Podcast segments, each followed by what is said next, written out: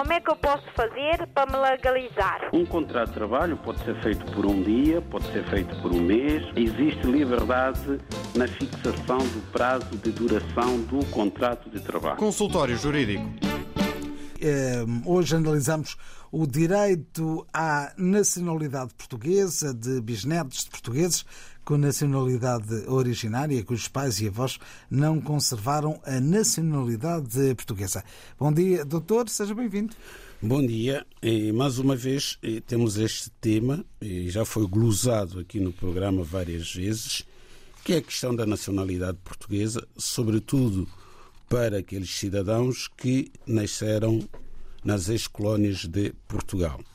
Importa é, perceber é, a origem desta, deste assunto, digamos assim, a base é, que levou à aprovação é, da lei da nacionalidade, normalmente no que diz respeito ao artigo 6 número 6 da Lei da Nacionalidade, em que tem uma disposição que pode aproveitar e tem aproveitado aos bisnetos desses mesmos cidadãos das ex-colónias. Ora bem, como é que eh, os cidadãos das ex-colónias, chamados indivíduos, na lei que foi aprovada em 24 de junho de 1975, ficaram da noite para o dia, literalmente, sem a nacionalidade portuguesa. Para isso, temos que ter presente esta lei, a Lei 308-A, barra 75, de 24 de junho, que diz o seguinte no seu preâmbulo.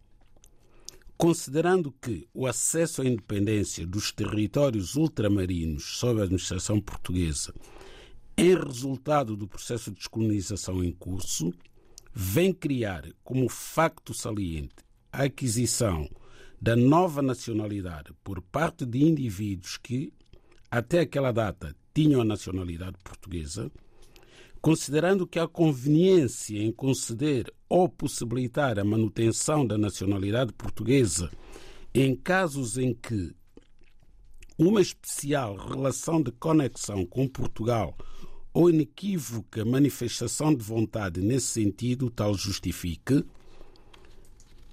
portanto, aprova-se o seguinte regime. Primeiro, artigo 1 número 1. Conservam a nacionalidade portuguesa, naturalmente, os seguintes portugueses domiciliados em território ultramarino tornado independente. A linha A, os nascidos em Portugal continental e nas ilhas adjacentes. A linha B, até a independência do respectivo território, os nascidos em território ultramarino, ainda sob a administração portuguesa. Portanto, aqui estava-se a legislar para futuro, tendo em vista que outras colónias de Portugal iriam ficar independentes. Portanto, a linha C, os nacionalizados, a linha D, os nascidos no estrangeiro, de pai ou mãe nascidos em Portugal ou nas ilhas adjacentes.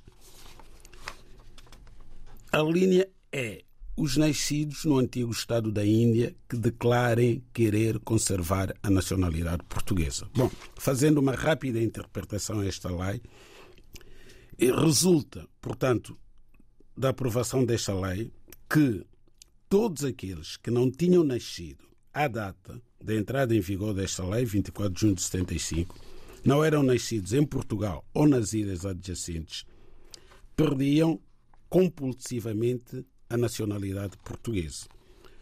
Só conservavam a nacionalidade portuguesa, portanto, os cidadãos nascidos em Portugal e nas ilhas adjacentes, bem como os descendentes, portanto, bem como os nascidos no antigo Estado da Índia que declarassem querer conservar a nacionalidade portuguesa. Só havia estas duas possibilidades. Depois, mais tarde, iremos explicar outros aspectos desta lei. Portanto, foi com base nesta lei que os, os portugueses nascidos em África, sem ascendentes nascidos em Portugal, foram sucessivamente perdendo a nacionalidade portuguesa à medida que o respectivo país ficava independente. Ora, mais tarde foi aprovada aqui em Portugal a Lei 37-81, que é a lei que está atualmente em vigor, de 3 de outubro, é a Lei da Nacionalidade, que tem no artigo 6, número 6, uma disposição que diz o seguinte: o governo pode conceder a naturalização com dispensa dos requisitos do tempo de residência legal no país, etc., etc., aos indivíduos que, não sendo apátridas, tenham tido a nacionalidade portuguesa, aos que forem havidos como descendentes de portugueses, aos membros da comunidade da ascendência portuguesa e aos estrangeiros que tenham prestado ou sejam chamados a prestar serviços relevantes ao Estado português ou à comunidade portuguesa. Portanto, com base nesta lei, é possível,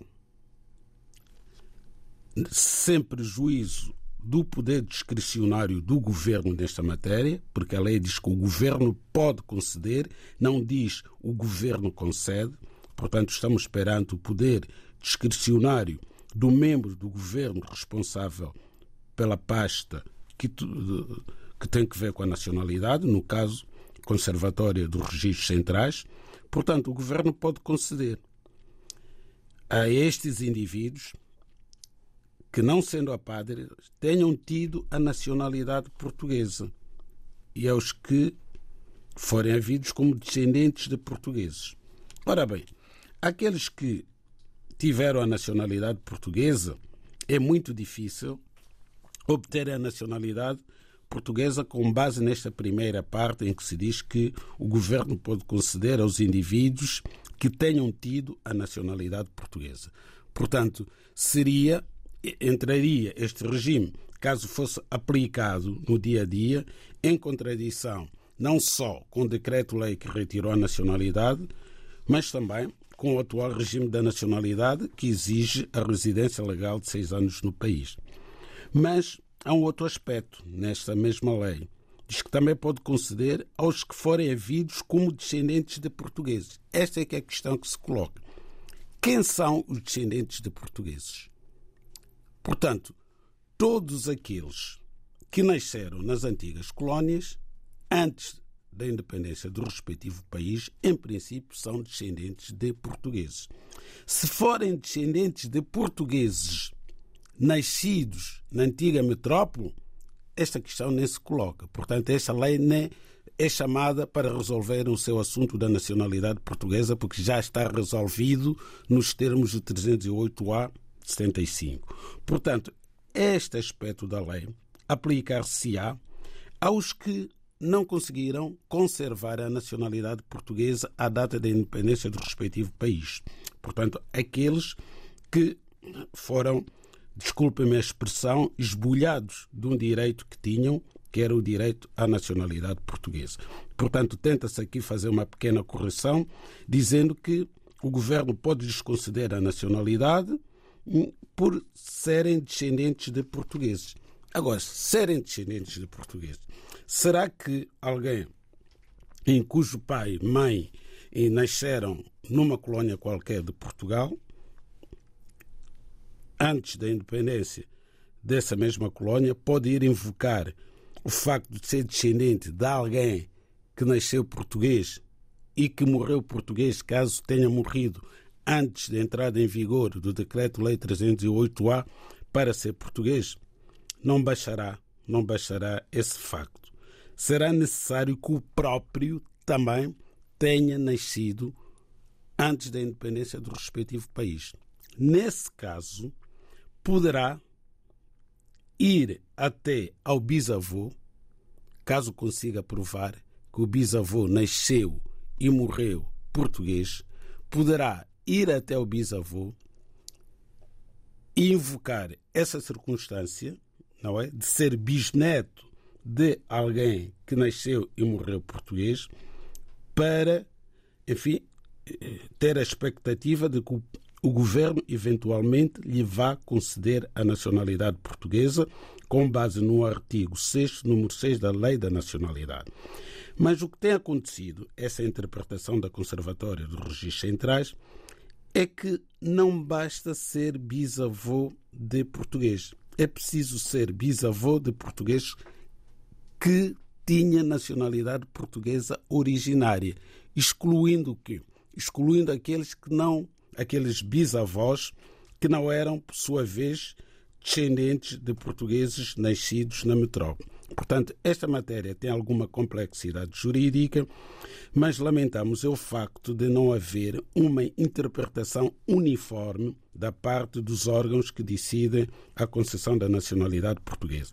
Há casos em que, para aplicação do número 6 do artigo 6, se exige que o bisavô tenha tido nacionalidade portuguesa originária, no sentido de ter nascido em Portugal continental e não nas colónias, e há outros casos em que o mesmo aplicador da lei entende que não é requisito necessário que este bisavô tenha nascido em Portugal continental, podendo ter nascido nas ex-colónias e continuar a poder ter esta capacidade de permitir que o neto seja português através dele. Consultório jurídico da RDB África está cada vez mais perto de si. Envie as suas dúvidas ao Dr. Adriano Malalane através do e-mail consultóriojurídico.rtp.pt e ouça as respostas ao sábado ao meio-dia na RDP África. Consultório Jurídico. Estamos aqui para ajudar. Nem de propósito e sobre o mesmo tema, eh, a nossa ouvinte Rose Fernandes enviou-nos um e-mail em que dá conta de uma petição que está a correr neste momento em eh, Portugal. Eh, eu vou tentar simplificar um bocadinho o seu teor. Ela refere que a interpretação dada pela Conservatória dos Registros Centrais sobre a linha D, número 1, artigo 1 da Lei da Nacionalidade Portuguesa sobre os portugueses que nasceram e faleceram no ultramar e seus descendentes não respeita os princípios da não discriminação e da igualdade perante a lei e de tratamento ambos eh, plasmados na Constituição da República Portuguesa e na Carta dos Direitos Fundamentais da União Europeia. A alteração da nacionalidade portuguesa deu a possibilidade a quem tem um ascendente de linha reta de segundo grau de lhe ser atribuída a nacionalidade portuguesa originária, desde que o ascendente tenha nascido e falecido antes da independência das ex-colónias portuguesas. Por outro lado, que os descendentes, os netos, tenham nascido depois das independências, tendo ficado de fora os netos nascidos antes da independência das ex-colónias. Neste requisito da lei foi aplicada a discriminação em relação do nascimento e ferido o princípio da igualdade dos netos do mesmo ascendente. O Decreto-Lei número 308-A-75, de 24 de junho, que já não se encontra em vigor, foi usado como bandeira discriminatória, escreve a nossa ouvinte. Quanto ao Decreto-Lei número 308-A-75, de 24 de junho, entrou em vigor o direito à conservação da nacionalidade portuguesa, que já existia na esfera jurídica das pessoas que nasceram antes das independências. Já existia o direito pelos avós portugueses, que nasceram e faleceram no decurso da, da colonização. O Decreto-Lei número 308-A-75 de 24 de junho, que teve efeitos jurídicos nas ex-colónias só até à data das independências, eh, das mesmas resultou na perda eh, da nacionalidade portuguesa dos eh, portugueses de origem africana, vivos ou mortos, vivos e mortos, atingiu pessoas que não tinham condições de fazer a conservação da nacionalidade portuguesa, cegos, coxos, doentes hospitalizados, presos, menores, órfãos, analfabetos ou soldados em campos de guerra, também refugiados de guerra, etc.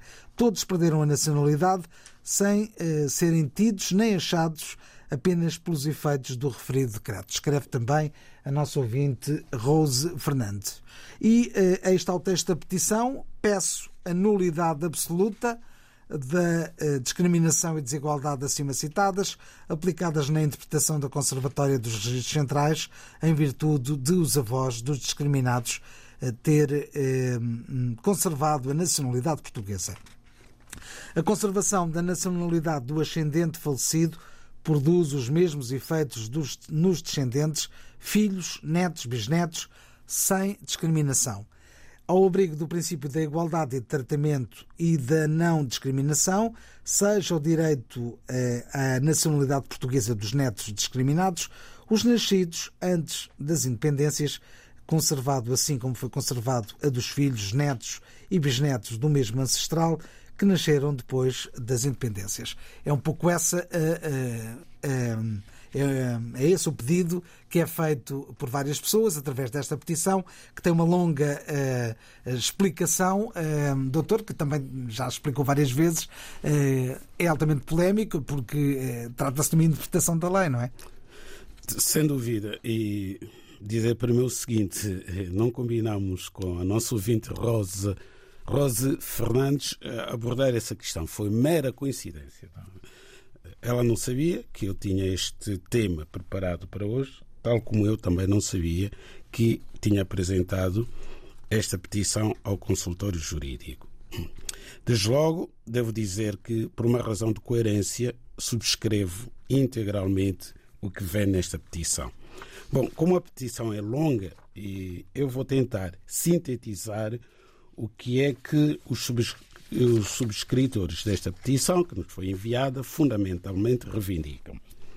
Reivindicam o tratamento igual dos netos de portugueses falecidos antes da independência do respectivo país, tratamento igual dos netos entre os que nasceram antes da independência e os que nasceram depois da independência. Isto porquê?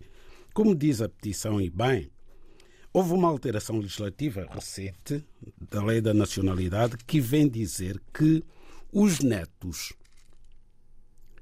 dos portugueses que faleceram antes da independência do respectivo país podem ser portugueses com nacionalidade originária pelos avós falecidos, conquanto estes netos tenham nascido depois da independência do respectivo país. Isto é, temos aqui eh, dois pressupostos fundamentais. O primeiro é que o avô tenha falecido antes da independência. O segundo é que o neto tenha nascido depois da independência do respectivo país. Quer dizer, hum, em linguagem comum, é obrigatório que o neto não tenha conhecido o avô e vice-versa. Por quê? Porque o avô é obrigatório que tenha falecido antes da independência, condição para a conservação da nacionalidade.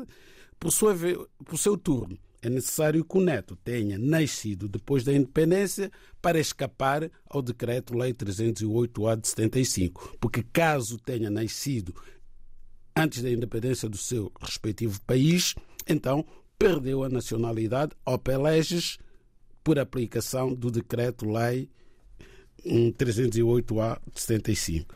Não deixa de ser curioso que este decreto-lei é uma coisa eu nunca vi em nenhuma lei. E conheço algumas leis de vários países, mas nunca vi.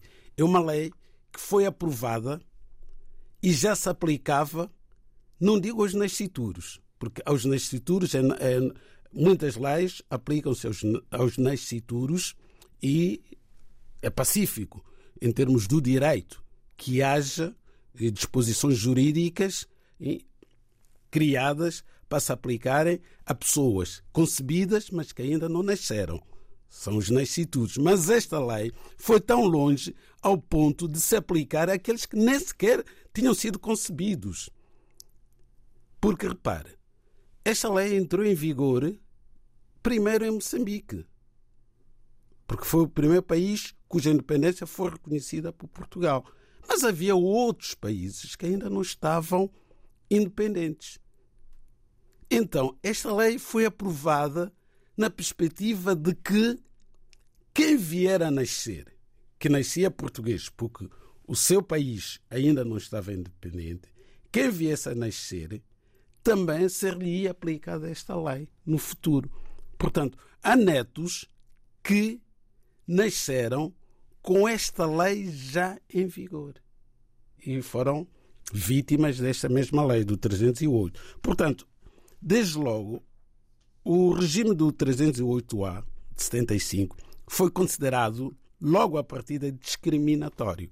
Aliás, o autor desta lei, mas o nome não interessa, porque qualquer autor da lei é considerado legislador, portanto, o nome não, não diz nada, mas em termos históricos é importante saber que o autor desta lei, o 308A de 65, com quem tive a oportunidade de falar sobre esta matéria, inspirou-se na independência da Índia e disse que esta lei foi redigida na perspectiva de evitar aquilo que poderia acontecer em Portugal, que era se a lei não cortasse o chamado cordão umbilical que ligava Portugal aos cidadãos das ex-colónias, todavia naturais de lá, sem ascendentes, de um dia para o outro, Portugal podia ter uma invasão. Foi a expressão que usou. Ora bem, é óbvio que nunca teria tido uma invasão. Devia ter tido, eh, sido concedida a possibilidade das pessoas optarem pela conservação da, da nacionalidade portuguesa, nunca nos termos aqui referidos no decreto-lei que isto foi feito justamente para não para ninguém poder conservar. Desde logo porque para conservar a nacionalidade portuguesa em relação aos que não tinham ascendentes, a lei abre uma pequena exceção. Não é o princípio geral da lei, porque vem dizer o seguinte: em casos especiais devidamente justificados, não abrangidos por este diploma, o Conselho de Ministros, diretamente ou por delegação sua, poderá determinar a conservação da nacionalidade portuguesa ou conceder esta com dispensa, neste caso, de todos ou alguns dos requisitos exigidos pela lei que estava em vigor, que era a Lei 2098 de 29 de julho de 59, a indivíduos ou indivíduos nascidos em território ultramarino que tenha estado sob a administração portuguesa, respectivos cônjuges, vivos ou descendentes.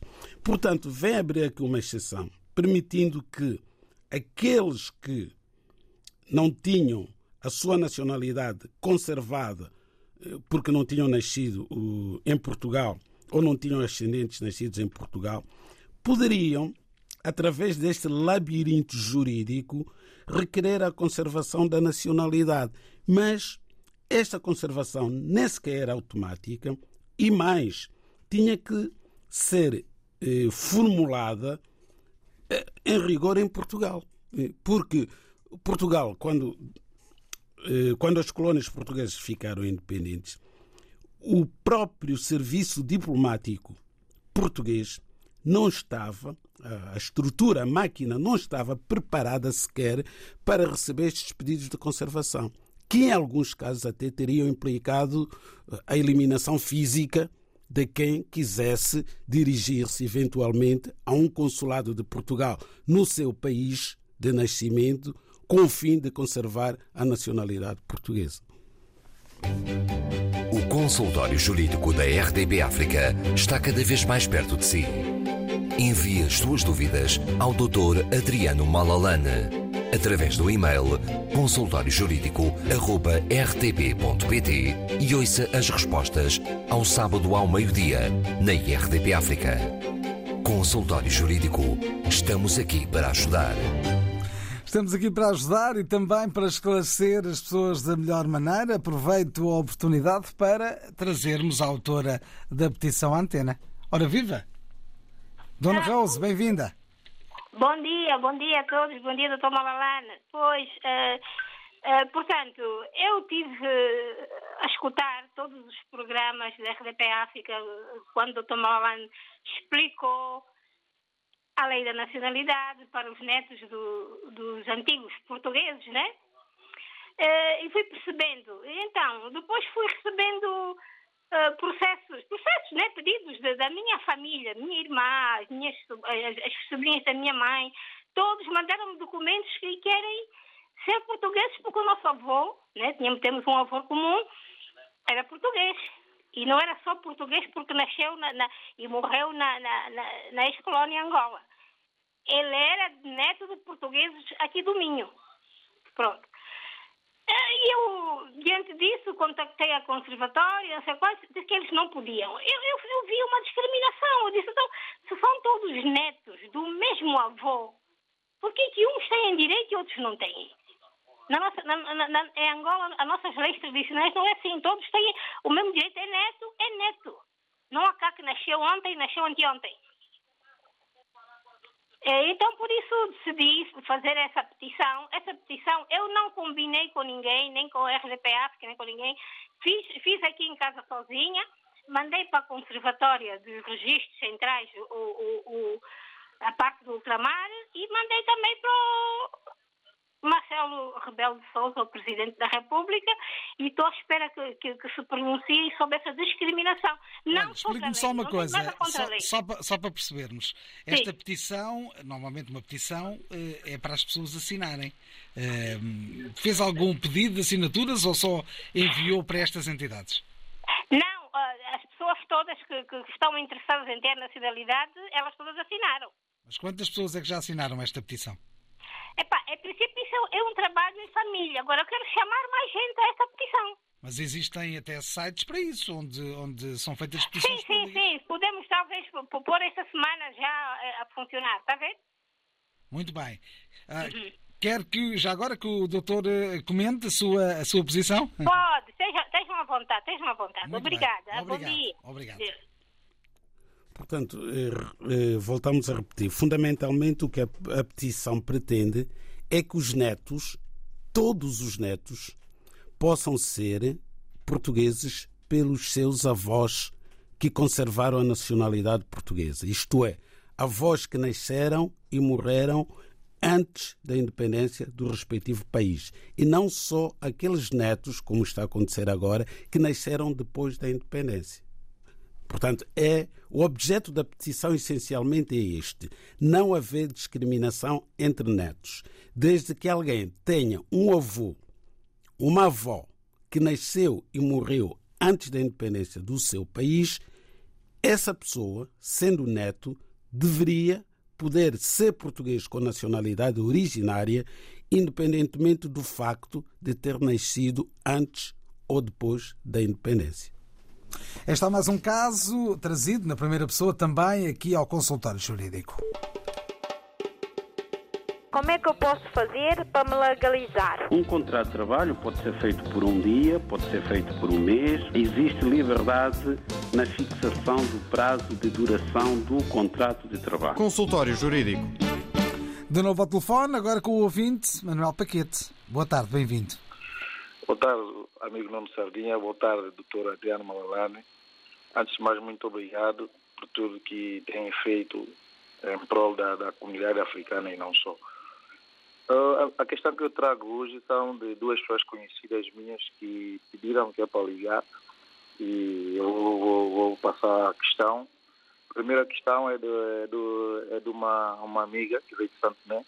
Ela veio com passaporte de serviço uh, veio para fazer uma, uma formação, coisa assim, mas ela agora ela, ela prefere ficar e quer fixar uh, residência cá em Portugal, pronto, por, por, razões que não vale a pena estarmos aqui a, a acrescentar. Ela quer morar aqui e, portanto, depois queríamos saber através do doutor se há algum enquadramento jurídico para, para, essa, para, para essa pessoa e o que é que ela pode fazer para que ela realmente possa está legalizada em Portugal. Vou realçar só que ela veio com um visto, um passaporte de serviço, o qual ela não tem, não, não, não tem visto. A segunda questão também tem um outro amigo também, que pronto, ele, a mãe tá, está em Santo né, e quer trazer mãe cá para passar, para passar a festa de Natal com ele, mas a questão é que neste momento ele não está a trabalhar porque Uh, ele trabalhava por conta própria e na altura ele depois teve um acidente de trabalho, só que infelizmente era mesmo mês que ele não renovou uh, o seguro e portanto o seguro não assumiu.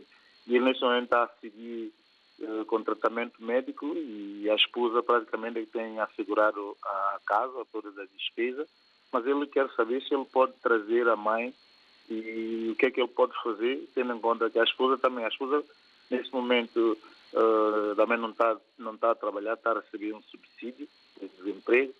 E, portanto, ele queria saber como é que ele pode fazer para trazer a mãe para passar Natal. Eram essas duas questões. Muito, Muito obrigado, bem. bom fim de semana. Bom fim de semana também, obrigado por ter ligado. Doutores, eh, conseguimos responder ao nosso ouvinte? Sim, perfeitamente. Começando pela primeira questão da amiga que veio com um passaporte de serviço para Portugal e que decidiu eh, ficar em Portugal, portanto já está em situação irregular. O primeiro, a primeira decisão a tomar é eh, ir ao consulado de São Tomé e Príncipe e requerer a emissão de um passaporte ordinário. Depois, eh, arranjar o emprego e fazer a manifestação de interesse e esperar que seja chamado pelo CEF para poder ter autorização de residência. É importante dizer que, ao arranjar emprego, tem que se inscrever na Segurança Social e o empregador está obrigado a fazer as, a enviar para a Segurança Social as contribuições obrigatórias de qualquer trabalhador por conta de outrem. Portanto, eh, quanto ao amigo, Bom, as hipóteses de conseguir um visto para a mãe vir de São Tomé para Portugal, passar o Natal com o filho, são, são remotas. Eu diria mesmo que não vale a pena eh, gastar dinheiro num processo de visto que é cujos custos são elevados eh, para ser indiferido. Porquê? Porque o responsável pela vinda eh, da senhora, hum, quer seja o filho, quer seja, portanto, a nora, estão desempregados. Logo, não podem assinar qualquer termo de responsabilidade. Quando arranjarem emprego, estiverem a exercer uma atividade profissional remunerada, nessa altura sim poderão convidar a mãe e sogra para vir a Portugal visitar os familiares. Emissão do consultório jurídico ainda ao telefone, agora com o ouvinte Elia Coimbra. Bem-vindo. Olá, bom dia, doutor, bom dia, Nuno. A minha pergunta é simples. O meu sobrinho neto tem o bisavô materno que nasceu, um, portanto, que manteve a nacionalidade portuguesa por 308A de 75. E tem o bisavô paterno que nasceu em Beja, Portugal. Ele, o meu, o meu sobrinho neto, nasceu depois da independência de Angola e encontra-se em Angola. Ele quer vir, mas queria vir com a situação dele legalizada. Pergunto se através deste número 6, se ele pode uh, ter a hipótese de ser concedida a nacionalidade. Outra pergunta também é através de uma pessoa que mantém a nacionalidade portuguesa por residência, se os netos menores podem ter a hipótese também, através desse número 6, de serem portugueses.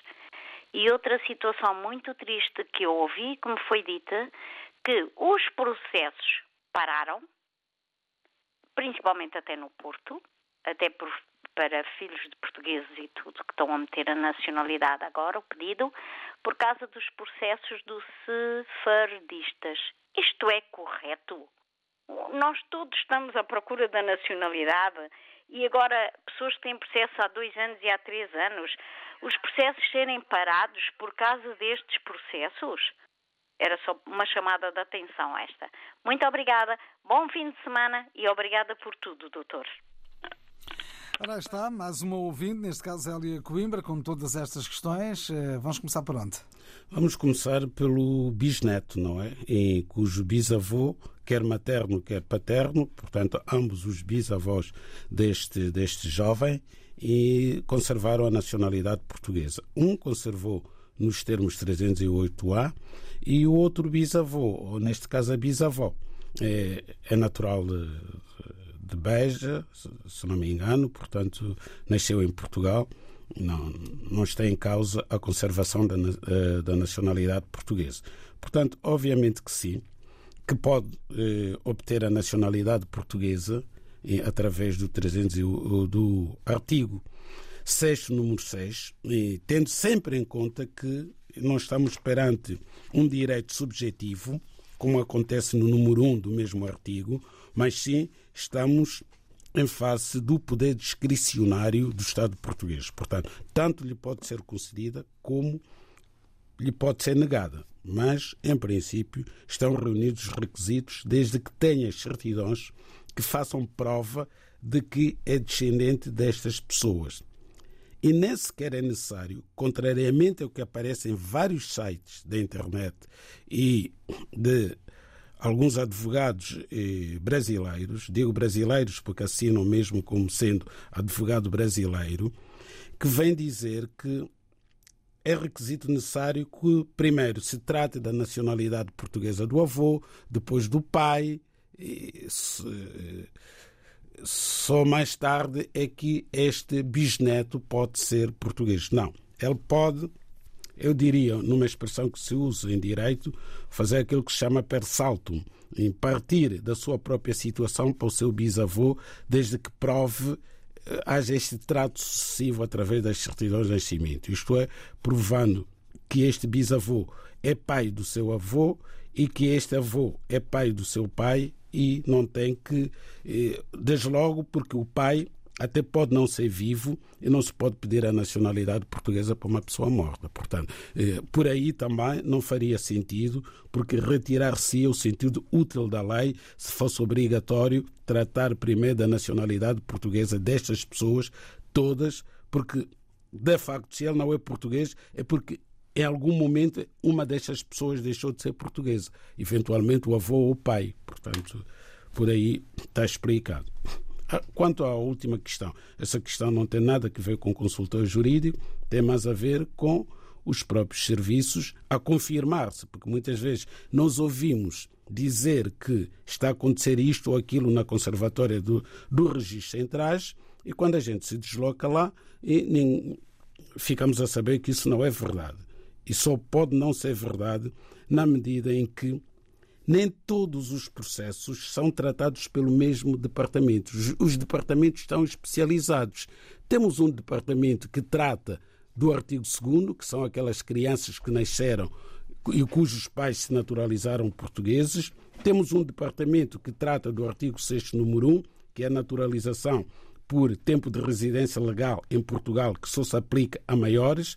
Temos outro departamento que trata, por exemplo, daqueles que vêm através do 308A, como seria o caso do seu bisneto. Portanto, não vejo que a existência de, processos de requerentes de nacionalidade portuguesa com origem judaica vá eh, levar, digamos assim, à paralisação dos demais serviços que também eh, fazem a instrução, digamos assim, dos respectivos processos de nacionalidade com base nas normas através das quais, digamos assim, a janela que usam, a porta que usam para pedir a nacionalidade não se pode fechar porque não é uma porta única.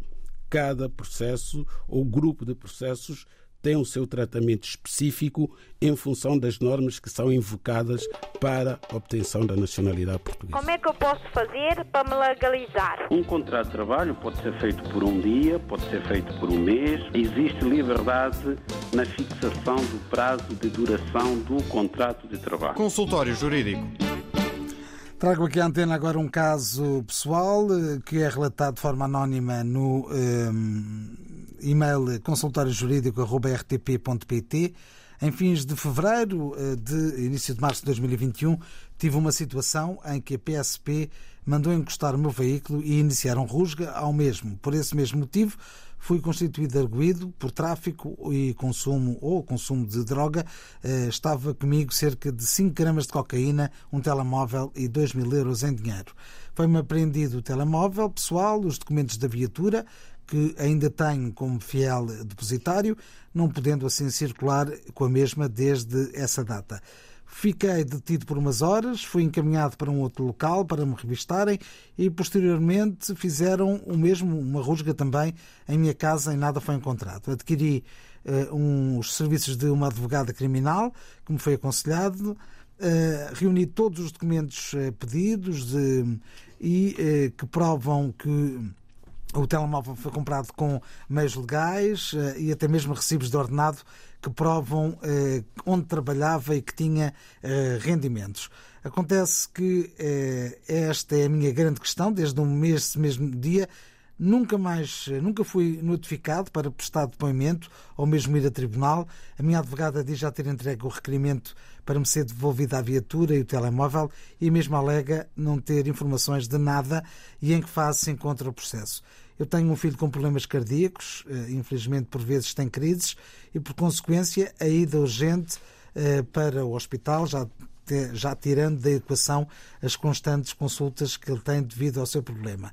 Mas sem viatura torna-se mais complicado dirigir-me onde é suposto e fico sem meios de deslocação. Além disso, vivo na base de incertezas há praticamente dois anos por não saber o que poderá acontecer para poder seguir com a minha vida pessoal e profissional. O que poderei fazer perante esta situação, eh, sendo eu primário no processo. Posso obter eh, como posso obter respostas? É a dúvida do, ou o conjunto de dúvidas do nosso ouvinte. Várias dúvidas que coloca, sendo que o nosso ouvinte sabe a quem deve colocar estas questões. Não é a nós, é a advogada que constituiu, ainda por cima constituída. Não é uma advogada oficiosa, não é? É uma advogada que escolheu para o defender neste processo. Ela saberá melhor do que qualquer um de nós, dar as devidas respostas a estas perguntas, a estas dúvidas que o ouvinte traz. E não há tempo para mais. Neste consultório jurídico, estamos de regresso na próxima semana. Como é que eu posso fazer para me legalizar? Um contrato de trabalho pode ser feito por um dia, pode ser feito por um mês. Existe liberdade na fixação do prazo de duração do contrato de trabalho. Consultório Jurídico